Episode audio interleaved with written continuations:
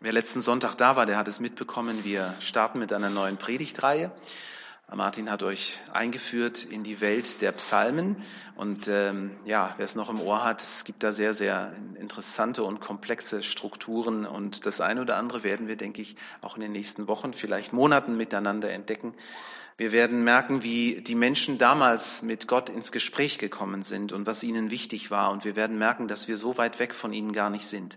Das eine oder andere wird uns immer wieder auch mal etwas äh, seltsam berühren, weil wir denken, ähm, ja, äh, was ist mit unseren Feinden oder so? Die kommen in den Psalmen ja auch immer wieder vor, fast in jedem Psalm. Ähm, ich habe das Privileg, dass ich heute den äh, Anfang machen darf und ähm, es ist Psalm 1, ein Psalm, der für mich persönlich auch sehr wertvoll ist und ich habe ihn verbunden mit dem Thema Bibellesen. Ihr werdet es gleich merken. Ich lese ihn uns zunächst einmal und Psalmen geht mir so, so sehr ich auch äh, ja moderne Übersetzungen liebe und lese. Mm, Psalmen muss bei mir immer Luther sein. Das ist für mich einfach der der Klang, der der da einfach ist. Das ist natürlich eine persönliche Geschichte. Das ist bei euch vielleicht auch ganz anders. Psalm 1. Wohl dem, der nicht wandelt im Rat der Gottlosen, noch tritt auf den Weg der Sünder, noch sitzt, wo die Spötter sitzen, sondern hat Lust am Gesetz des Herrn und sinnt über seinem Gesetz Tag und Nacht. Der ist wie ein Baum, gepflanzt an den Wasserbächen, der seine Frucht bringt zu seiner Zeit und seine Blätter verwelken nicht. Und was er macht, das gerät wohl. Aber so sind die Gottlosen nicht, sondern wie Spreu, die der Wind verstreut. Und darum bestehen die Gottlosen nicht im Gericht, noch die Sünder in der Gemeinde der Gerechten. Denn der Herr kennt den Weg der Gerechten, aber der gottlosen Weg vergeht. Ich starte mit einem äh, kleinen Erlebnis, das ich hatte in meiner Tierdoku, die ich vor ein paar Wochen geschaut habe. Es ging um ein Löwenrudel und es ging darum, dass man dieses ähm, Rudel praktisch begleitet hat ähm, wie Löwen leben und jagen vor allem. Und ähm, da bin ich auf diesen Punkt gestoßen, wo ich gedacht habe, das ist jetzt mal so ein etwas ungewöhnliches Beispiel, aber es will uns mit hineinnehmen in das, worum es hier in diesem Psalm tatsächlich geht. Und ich war fasziniert. Ähm, ich muss natürlich auch dazu sagen, vielleicht geht das auch einigen von euch ganz anders, weil es ist ja schon brutal, ne? wenn man schaut, wie diese großen Katzen mit ihren Beutetieren dann umgehen. Ich werde jetzt nicht zu sehr ins Detail gehen. Es sieht auch äh, gruselig aus, muss ich sagen. Und äh, aber die machen das mit einer absoluten Präzision. Die äh, Löwinnen vor allem sind es ja die die Mädels ne, im Rudel, das sind die eigentlichen Jäger.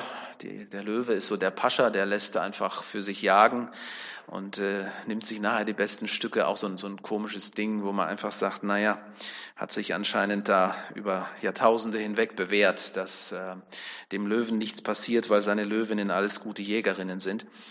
So ein Zebrarudel greifen die dann an. Absolut durchdachte Logik, wie die das machen. Unglaubliche Geduld, Stundenlang pirschen die sich zum Teil an und dann, ähm, wenn es drauf ankommt, dann reagiert jede, als, als hätten sie es miteinander abgesprochen. Ne? Die sind ein absolutes Team. Sie scheinen weniger ein Team zu sein, wenn es dann ums Fressen geht. Wenn man dann schaut, wie die sich verhalten, die knurren einander an, die fletschen die Zähne, und das sind ja nicht irgendwelche Zähne, das ist ja Wahnsinn, und ähm, die fauchen sich gegenseitig an. Ähm, Sie waren gerade noch ein Team und jetzt äh, geht es darum, offensichtlich die besten Stücke zu bekommen. Und da kann man nicht anders übersetzen, als das ist tierische Gier was man da so ähm, durch die Kamera sieht. Jeder denkt nur noch an sich selbst, jeder will das Beste haben. Nun ist klar, wir ähm, sollten das Verhalten von Tieren nicht in dem Sinne vermenschlichen. Die Löwen folgen ihrem Instinkt, der ihnen das Überleben garantiert und dazu gehört anscheinend genau das, dieses Knurren, dieser tierische Laut des Wohlbehagens und der, ja, ich sage es so, der Lust, mit dem sie ihren Artgenossen signalisieren, ich will nur das Beste und ich krieg das jetzt auch. Das Beste für uns, das wollen wir natürlich auch und damit sind wir dann schon bei uns selber. Wir sind alle im Grunde genommen im Bild gesprochen auch auf der Jagd. Finde ich schon. Es geht immer darum, dass man das Beste kriegt. Die Jagd nach dem gut bezahlten und gesicherten Arbeitsplatz, nach dem gut aussehenden Partner, nach guten Zukunftschancen für unsere Kinder, nach, einem, nach einer Wohnung, nach einer Absicherung im Alter. Wir könnten hier, denke ich, noch weitere Beispiele anfügen. Und hier sind es, denke ich, weniger die Instinkte, die uns treiben, das vielleicht auch, aber unser Verhalten wird ja nun ganz stark gesteuert, finde ich, von Signalen von außen. Also die Werbung macht ja hier ganz viel. Wenn man sich schon so im, im, im Fernsehen dann so die, die Werbeblöcke anschaut, dann merkt man das. Die Werbung sagt uns, was cool ist und was wir brauchen, um erfolgreich und glücklich zu sein. Markenklamotten, das Auto mit dem Stern am Bug, 3D-Fernseher, ja, der ist mittlerweile auch schon wieder out. Da ist dann wieder was anderes dran. Vielleicht sind es auch noch ganz andere Dinge, weil jeder folgt sicher auch einem Stück weit seiner Neigung und seinen Interessen. Da hat jeder so seine ganz persönlichen Hobbys. Und mir geht's hier auch überhaupt nicht darum, dass ich irgendwie Dinge madig machen will oder in so eine allgemeine Materialismus-Schelte hm, einsteigen will. Ich finde es einfach nur ein interessantes Wahrheitsmoment und ich ahne, dass es sich lohnt, darüber nachzudenken. Das, worauf du und ich Lust haben, das prägt ja unser Verhalten ganz, ganz stark. Und ähm, dieses Wort ist ja nun ähm, gerade in meinem Beispiel aufgetaucht beim Fressen des Löwenrudels. Und wir hatten es vorher in dem Psalm. Habt ihr das noch im Ohr? Worauf hat der Psalmist Lust? Was hat er gesagt? Wisst ihr es noch? Danke. Am Gesetz des Herrn. Das klingt irgendwie ein bisschen seltsam, ne? Wer hat Bock auf das Gesetz des Herrn. Habe ich erst mal gedacht, na, sind wir da, ist das normal? Ist das gut? Und ich denke, je mehr wir darüber nachdenken, ja, es ist gut und es ist lebenswichtig. Und ich halte noch einmal fest, das, was mir am meisten Spaß macht im Leben, das, worauf ich wirklich Lust habe, dafür investiere ich dann möglichst viel Geld, Kraft und Zeit. Und äh, Sora, ich bitte jetzt mal um die erste Folie. Hier sehen wir diesen Vers noch einmal schwarz auf weiß. Da heißt es, wohl dem, der Lust hat am Gesetz des Herrn. Das ist in Vers 2. Das Wort, das Martin Luther hier mit Lust übersetzt, und deswegen komme ich auf die Geschichte mit den Löwen, ist im hebräischen Begriff tatsächlich mit dem Knurren eines Löwen beschrieben, der gerade Beute geschlagen hat und der nun mit seiner Mahlzeit beginnt. Man kann sich das ja auch menschlich vorstellen. Das ist so, wenn du dann dich an die Tafel setzt und oh, und dann guckst du dir das alles an und deine Augen glänzen und du freust dich jetzt erstmal auf die Vorspeise und du freust dich auf das, was danach kommt und dann die Nachspeise und ja, herrlich, Lust. Genau, so kann man das, denke ich, ganz gut auch ähm, ja, emotional aufgreifen. Hier spricht also jemand in diesem Text über, ich werde das mal so ein bisschen ähm, auf, aufbereiten für unseren Alltag. Wir sprechen jetzt ja nicht in dem Sinne vom Gesetz, so war das im Alten Testament, sondern also von der Tora, das ist das Gesetz, sondern äh, wir würden ja von der gesamten Bibel sprechen. Und äh, hier macht jemand deutlich, was ihm die Bibel bedeutet. Im Wort Gottes zu lesen, und darüber nachzudenken, das ist dem Psalmdichter jeden Aufwand wert. Das ist das Beste, was es zu jagen lohnt. Tag und Nacht. Tag und Nacht, so heißt es in diesem Psalm. Ich weiß nicht, wann ihr in der Bibel lest. Ähm, ähm, auch in der Nacht. Also, pff, ja, also das, er sagt im Grunde genommen, das ist der Jackpot, den es zu knacken lohnt. Weiß nicht, was war das? 34 Millionen sind gerade drin. Und dann sagt er, das ist das, das ist noch viel mehr wert. Hm. Finde ich spannend. Die Bibel, so der Dichter des Alten Testamentes sagt, das ist das Beste für mich. Mit weniger gebe ich mich gar nicht zufrieden. Und die Worte, mit denen er, wie gesagt, sein Verlangen nach der Bibel beschreibt, die haben was mit, mit Gier zu tun. Mit dem Knurren eines Löwen, der Hunger hat. Ein anderer Psalm ähm, nimmt dieses Bild auf von dem Lechzen eines Hirsches, der nach langer Suche endlich die Wasserquelle gefunden hat und der schreit und der sich danach sehnt. Was bedeutet dir die Bibel? Jetzt wird's persönlich. Das musst du jetzt nicht sagen, aber nimm den Gedanken mal mit und denk mal drüber nach. Würdest du deine Beziehung zu diesem Buch auch so beschreiben? Oder würdest du doch noch mal ganz andere Worte finden? Würdest du sagen, dass du jeden Morgen, wenn du aufwachst, dass die Bibel das erste ist, woran du denkst und dass du regelrecht gierig bist, darin zu lesen? Ähm, ich habe von einer Umfrage gelesen, äh, hier wurden Christen aus unterschiedlichen Gemeinden befragt. Wie oft lest ihr in der Bibel? Und ähm, ja, ich finde es schon interessant, was dabei rausgekommen ist. Das Ergebnis ist äh, recht ernüchternd, weil nur die Hälfte der Befragten überhaupt, also 50, 52 Prozent, um genau zu sein, gaben an, dass sie überhaupt zwischendurch mal in der Bibel lesen. Ich finde das ja auch gut, dass, dass Menschen ehrlich sind, wenn sie das sagen. Und ich finde, wir sollten hier auch ehrlich sein. Und das Letzte, was ich heute will, ist ähm, irgendwie mit dem Zeigefinger arbeiten. Ich habe mich natürlich im ersten Moment gefragt, 52 Prozent lesen zwischendurch mal in der Bibel. Ist das repräsentativ? Kann man das auf die Christenheit in Deutschland übertragen? Weil das war jetzt eine amerikanische Studie. Hm, bin ich sicher. Aber dann denke ich doch wieder, ich stelle schon so eine gewisse Bibelmüdigkeit in unseren Gemeinden fest. Natürlich ist es auch wahr, dass wir unter uns eifrige und leidenschaftliche Bibelleser haben. Ja, die auch wirklich sich um die Zusammenhänge kümmern, die sogar Kommentare lesen. Vielleicht wird es ja in unserer Gemeinde zu einem höheren Prozentsatz kommen. Ich glaube das irgendwie, wenn ich euch so anschaue. Aber die Hand ins Feuer, dafür lege ich natürlich nicht. Ich bin jedenfalls immer wieder selber erschrocken, wenn mir auffällt, dass äh, viele Menschen, wirklich viele Christen Analphabeten sind, was die Bibel angeht. Und ich bin auch deswegen erschrocken, wenn ich dann denke, ja, wir Baptisten sind ja eigentlich eine Bibelbewegung. So hat das ja alles mal angefangen. Und ähm, ist vielleicht auch der Grund für unseren Schrumpfprozess, den wir da so erleben, andere Denominationen auch, dass uns die Bibel nicht mehr wirklich was sagt. In Gesprächen mit Geschwistern, wenn es persönlich wird, spüre ich immer wieder auch, dass die ein schlechtes Gewissen haben. Dann spüre ich, sie wissen ganz genau, ja, wir sollten wieder mehr in der Bibel lesen. Das ist ja das Fundament unseres Glaubens und es lohnt sich, die Bibel zu kennen und regelmäßig darin zu lesen. Aber boah, irgendwie schaffen sie es einfach nicht. Aus unterschiedlichen Gründen. Ne? Also voller Terminkalender spielt natürlich eine wesentliche Rolle. Und dann gibt es natürlich auch Menschen, ich kenne auch Menschen, die, die lesen einfach nicht gern. Die lesen auch Romane nicht oder irgendwelche Sachbücher oder so. Und dann ist es natürlich besonders schwierig ähm, zu sagen, ja, jetzt muss ich auch noch in der Bibel lesen.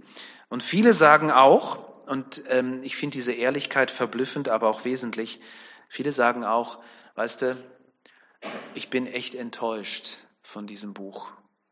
So wie in diesem Lied, ähm, tausendmal berührt, Tausendmal ist nichts passiert. Auch diese Erfahrung machen Christen mit der Bibel. Sie lesen darin und sie merken, Gott berührt mich nicht. Vielleicht hat er das mal, aber irgendwie spüre ich da nicht mehr ganz viel. Da ist so wenig Erfrischendes für mich zu entdecken. Keine große Entdeckertour, keine tiefen Erkenntnisse. Und ich wiederhole es nochmal. Das Letzte, was ich heute Morgen tun will, ist euch ein schlechtes Gewissen machen. Ich bin sicher, dass die Dinge, und dazu gehört wirklich alles. Alles, was wir tun und was wir aus einem schlechten Gewissen heraus tun, das hilft nicht wirklich weiter. Gerade wenn wir den ersten Psalm ernst nehmen, dann merken wir ja auch, es geht hier um was anderes. Es geht hier um eine tiefe, innere, andere Einstellung. Es geht hier um, ein, um eine lebendige Beziehung zum Wort Gottes, zum Gesetz, zur Torah. Und die bekommt man ja nicht durch Druck von außen. Das funktioniert einfach nicht. Und deswegen kann diese Predigt ein Gedankenanstoß sein, so hoffe ich. Und sie kann vielleicht den ein oder anderen Stein ins Rollen bringen, da wo, wo, wo wir eine tiefe Sehnsucht ähm, verspüren, uns bewusst werden, die Sehnsucht danach, von Gott berührt zu werden und wieder neu sagen, hey, vielleicht gelingt das, vielleicht passiert das, wenn ich dieses Buch wieder regelmäßig aufschlage. Um diese Sehnsucht zu stärken, gebe ich euch jetzt einige Tipps weiter, die sich bei mir selber bewährt haben und ich hoffe, sie können euch Ermutigung sein. Das eine oder andere wird euch auch bekannt vorkommen, aber vielleicht ist selbst das Bekannte dann so, dass ihr sagt, ähm, ja, habe ich schon lange nicht mehr drüber nachgedacht, habe ich schon lange nicht mehr ausprobiert, vielleicht mache ich das mal. Tipp Nummer eins, das ist ja die nächste Folie, lies die bekannten Texte in einer neuen Bibelübersetzung. Dazu lade ich immer wieder ein. Manche schwören ja auf Luther. Ich habe ja vorhin auch gesagt, die Psalmen gerne bei Luther und so ähm, und nichts dagegen. Aber ich merke immer wieder, dass es gut ist, wenn man den bekannten Text noch mal ganz anders hört. Und es ist ja so, dass das, was Luther damals sagte, als er die Bibel übersetzte, dass er sagte, ich will dem Volk aufs Maul schauen, wie er sagte, so sprach man damals halt. Ähm, und darum geht's ständig. Sprache verändert sich, sie befindet sich in einem ständigen Veränderungsprozess und deswegen ist es gut, dass es immer mal wieder eine neue Übersetzung gibt. Die Basisbibel ist momentan, glaube ich, so das aktuellste. Ich weiß nicht, wer von euch sie kennt. Sie hat einen sehr schönen Klang. Probiert es mal aus, wenn ihr sagt, ihr kennt das alles schon, weil das ist ja alles, was so vertraut ist. Da denkt man auch gar nicht mehr drüber nach. Das hört man dann so und vergisst es gleich wieder. Und mir geht so, Gott überrascht mich immer wieder und bringt mich neu ins Nachdenken, wenn ich Texte nochmal in einem frischen Gewand vor mir habe. Tipp Nummer zwei. Das ist die nächste Folie. Ähm, da bin ich drauf gekommen, als ich mal in der Apostelgeschichte gelesen habe, wie der Philippus dem äh, Kämmerer aus Äthiopien begegnet. Und äh, der liest in der Bibel, der liest im Alten Testament und ähm, Philippus läuft eine Weile neben ihm her und fragt dann irgendwann, weißt du auch, was du da liest? Verstehst du das? Und ähm, das lag auch daran, dass äh, der laut gelesen hat. Das ist irgendwie so ein, so ein typisches Ding im Orient gewesen. Das ähm, ist bis heute auch üblich. Und ich finde, da kann man was draus lernen. Der Bibeltext klingt im Raum, wenn du ihn selber laut aussprichst. Probier das mal, wenn du es noch nie gemacht hast. Es ist ein Tipp, der sich lohnt. Du hörst das Reden Gottes zu dir auch noch mal ganz anders, weil du es wirklich hörst, akustisch. Ausprobieren, gerne. Tipp Nummer drei, nächste Folie. Ja, das sage ich immer vor allem im Gemeindeunterricht, wenn es dann um das Thema Bibel geht, weil ähm, ich, ich habe ja auch so diese eifrigen jungen Menschen da und die sagen, oh ja, Bibel ist toll und ich werde jetzt jeden Tag ähm, in der Bibel lesen und jeden Tag lese ich ein Kapitel. Ist äh, eine steile Vorlage, ist nicht schlecht, aber viele merken dann, dass sie es nicht durchhalten können. Ne? Jahresbibel ist auch so ein Ding, ist ja nicht schlecht, da muss man dann noch mehr als ein Kapitel lesen, um in einem Jahr durch die Bibel zu kommen. Aber ähm, ich sage immer, weniger ist mehr. Und es gibt auch Bibellesepläne, die in, in, in die Bibel in wesentlich kleineren Abschnitten einteilen, so dass man vier Jahre braucht, um durchzukommen durch die wesentlichen Texte. Ähm, ich, ich sage das vor allem Leuten, die sowieso nicht gerne lesen. Also, weil das Problem ist, du fängst an und du startest mit großem Elan. So ging mir das auch mal mit zwölf. Da habe ich dann angefangen mit erste Mose. Das war ja auch spannend. Zweite Mose auch noch. In dritte Mose habe ich dann absolut den Faden verloren. Ja, als junger Mensch sowieso. Und von daher, genau, weniger ist mehr. Das vierte, der vierte ähm, Tipp, ähm, nächste Folie, das muss der Theologe natürlich sagen, weil er das natürlich macht, ist ja klar. Und ähm, aber ich finde auch, da ist ein Riesengewinn drin, dass man mal von außen nochmal Gedanken dazu bekommt. Es gibt sehr, sehr gute Impuls- und Andachtsbücher. Und für diejenigen, die gerne tiefer graben, gibt es hervorragende Kommentare. Ich weiß nicht, wo ihr hingeht, wenn ihr, ähm, ihr habt wahrscheinlich in Weiblingen auch so einen christlichen Shop oder so, ne? Vermutlich. Hier in Hohenacker ist keiner. Und ansonsten ist in Backnang einer. Ich mache jetzt mal ein bisschen Werbung, ja. Im C-Treff, da werdet ihr immer ganz gut bedient. Und ähm, ja, das kann man natürlich auch in der Gemeinde machen, dass man den ähm, Büchertisch mal wieder ein bisschen ähm, lebendig macht und dass man sagt, hier, wenn ihr irgendwas bestellt oder so, dann könnt ihr das über mich machen. Einfach nur als Idee. Und bei der Gelegenheit will ich noch mehr Werbung machen. Es gibt eine tolle Zeitschrift und zwar ähm, heißt die Faszination Bibel. Vielleicht kennt ihr die. Die kommt nur viermal im Jahr, ist auch nicht so teuer und die will genau das. Sie will ähm, in, äh, Interesse und Faszination an der Bibel wecken. Diese Mischung aus Themenbeiträgen, aus Bibelarbeiten ähm, und eben auch sehr, sehr persönlichen Lebensberichten. Ne? Wenn, wenn Leute dann sagen, das habe ich mit der Bibel erlebt, das lässt mich hoffen, dass ähm, sich wieder mehr Leser ähm, an die Bibel heranwagen und sich sagen, Mensch, das will ich selber erleben und ich will selber in der Bibel lesen, weil das ist was anderes, als wenn du das von Leuten hörst. Ne? Ist so. Und ein letzter Tipp, den ich hier auch nochmal ganz wichtig machen will, auch sehr praktisch, das ist die nächste Folie. Rede mit anderen über das, was du liest. Das ist auch nochmal ganz wesentlich. Dafür gibt es den Hauskreis. Ja? Und wenn ihr noch nicht in einem Hauskreis seid, dann macht euch mal Gedanken, ob das nicht irgendwie eine Möglichkeit wäre, euch entweder einem bestehenden anzuschließen oder vielleicht sogar einen eigenen zu gründen. Hm, Im Bibelgespräch machen wir das ja auch. Ähm, es ist ganz wichtig, dass wir mit dem Gelesenen, mit dem, was in unseren Gedanken ist, nicht allein bleiben. Hier muss auch eine Korrektur stattfinden, weil es gibt jede Menge Texte in der Bibel, die auch sehr, sehr schwierig sind schwer zu verstehen. Und äh, es ist ja auch nicht so, dass der, dass der Pastor alles weiß. Das will ich an der Stelle ja auch deutlich sagen. Auch äh, wir Pastoren, auch wir Theologen haben eine einseitige Sicht der Dinge.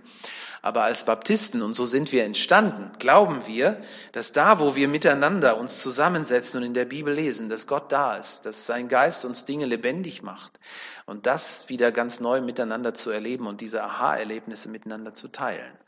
Das ja, das kann unseren Glauben tatsächlich stärken. So viel an praktischen Tipps. Ein Tipp steht direkt im Psalm und über den möchte ich zum Schluss auch noch mal mit euch reden. Den findet ihr auf dieser nächsten Folie. Genau, wohl dem, der nicht sitzt, wo die Spötter sitzen. Warum ist das wichtig? Und Spott ist ja nicht grundsätzlich was Falsches. Ich meine, jeder geht damit ein bisschen anders um. Für den einen oder anderen ist dann auch schnell die Grenze erreicht. Mir geht das auch so bei manchen Comedies, dass ich denke, nee, das fand ich jetzt nicht so lustig. Aber Ironie und Sarkasmus als solches hat ja auch seinen Platz im Leben und auch in der Bibel finden wir dieses Stilmittel. Ich denke da an einen Text aus Jesaja, wo äh, Gott sich praktisch lustig macht, ironisch, sarkastisch lustig macht über die Götzen. Er sagt, da gehst du in den Wald und holst Brennholz und dann bringst du das nach Hause und dann hast du da so ein, äh, so ein Holzstück und sagst dir, oh, das sieht ja ganz nett aus, schnitzt dir da einen Götzen. Und das andere machst du ins Feuer, damit dir schön warm ist und diesen hier stellst du vor dir auf, gehst davor auf die Knie und betest ihn an. Ja, das ist Ironie. Und die Bibel gebraucht dieses Stilmittel auch. Aber was hier gemeint ist, und ich glaube, das geht hier um eine wichtige innere Entscheidung, die wir treffen, und die sollten wir treffen, wenn wir in der Bibel lesen. In Sprüche 1, Vers 7 steht, die Ehrfurcht vor dem Herrn ist der Anfang der Erkenntnis. Und deswegen ist ganz wichtig, wenn wir uns ansprechen lassen wollen von diesem Buch, dass wir eine innere Einstellung einfach ganz klar vornehmen. Wovor haben wir Ehrfurcht? Ähm, ich finde, wir leben in einer Zeit, in der wirklich alles den, durch den Kakao gezogen wird. Und wenn wir mit derselben Einstellung in der Bibel lesen, dann müssen wir uns nicht wundern, ja, dass das Reden Gottes uns verschlossen bleibt. Ähm, wir brauchen schon diese innere Einstellung, Gott rede zu mir und ich will auch wirklich hören und ich will das auch wirklich annehmen. Das hat nichts damit zu tun, dass wir keine Fragen haben dürfen, dass wir keine Zweifel haben dürfen. Nein, all das ist wichtig und darf sein und soll auch sein. Nur so kommen wir weiter. Aber es geht um diesen grundsätzlichen Respekt, dem ich, den ich dem Wort Gottes entgegenbringe. Diese innere Bereitschaft, auf ihn zu hören und dann auch zu tun, was er sagt. Und deshalb gehört zum Bibellesen immer wieder auch diese Bitte aus Psalm 119, Vers 18. Öffne mir die Augen, dass ich das Wunder in deinem Wort erkennen kann diese innere Bereitschaft. Ich habe sie so ein, so ein Stück weit rausgehört, als ich äh, vor ein paar Wochen einen Kanzeltausch hatte in der katholischen Kirche. Dann äh, kommt jemand nach vorne und äh, die machen das dann ja so richtig traditionell. Die, die haben dann ihre Lesebibel und die kommt dann da aufs Pult und dann wird daraus gelesen. Und wenn der Abschnitt zu Ende ist, dann sagt der Leser nach einer Pause Wort des lebendigen Gottes und setzt sich wieder. Das, das fördert das. Ja, natürlich gewöhnt man sich an alles, was irgendwann zur Tradition wird, aber letztlich diese innere Einstellung. Gott hat hier geredet und ich möchte das so ganz persönlich einfach auch für mich wahrnehmen. Ich glaube, wenn wir mit dieser Einstellung die Bibel lesen, dann wird es konkret werden, dann werden wir von Gott angesprochen werden und dann wird sich in unserem Leben etwas verändern. Und zwar das Folgende, und das ist die letzte Folie. Der ist wie ein Baum, gepflanzt an Wasserbächen, der seine Frucht bringt zu seiner Zeit. Und ich werde das jetzt äh, in Anbetracht der Zeit nicht, nicht äh, mehr weiter ausführen. Das machen wir bei einer anderen Gelegenheit. Aber nur so viel. Frucht ist das biblische Bild für Veränderung. Da wächst was, da verändert sich was für mich und für andere. Veränderung des Charakters, Veränderung des Umfelds. Wir werden zum Segen für andere, für unsere Freunde und Kollegen für Nachbarn und Gesellschaft, in der wir leben. Und hier haben wir die Kraftquelle. Der ist wie ein Baum am Wasser gepflanzt. Da zieht er seine, seine Nahrung her, seine Kraft. Deswegen grünt er, deswegen hat er Frucht. Und das Beste, was wir kriegen können, das finden wir hier. Deshalb, um den Kreis zu schließen, lasst uns auf die Jagd gehen, wie die Löwen. Lasst uns auf die Jagd gehen und dem Geheimnis des Psalmisten nachspüren, wenn er sagt, wohl dem, der seine Lust hat am Gesetz des Herrn. Amen.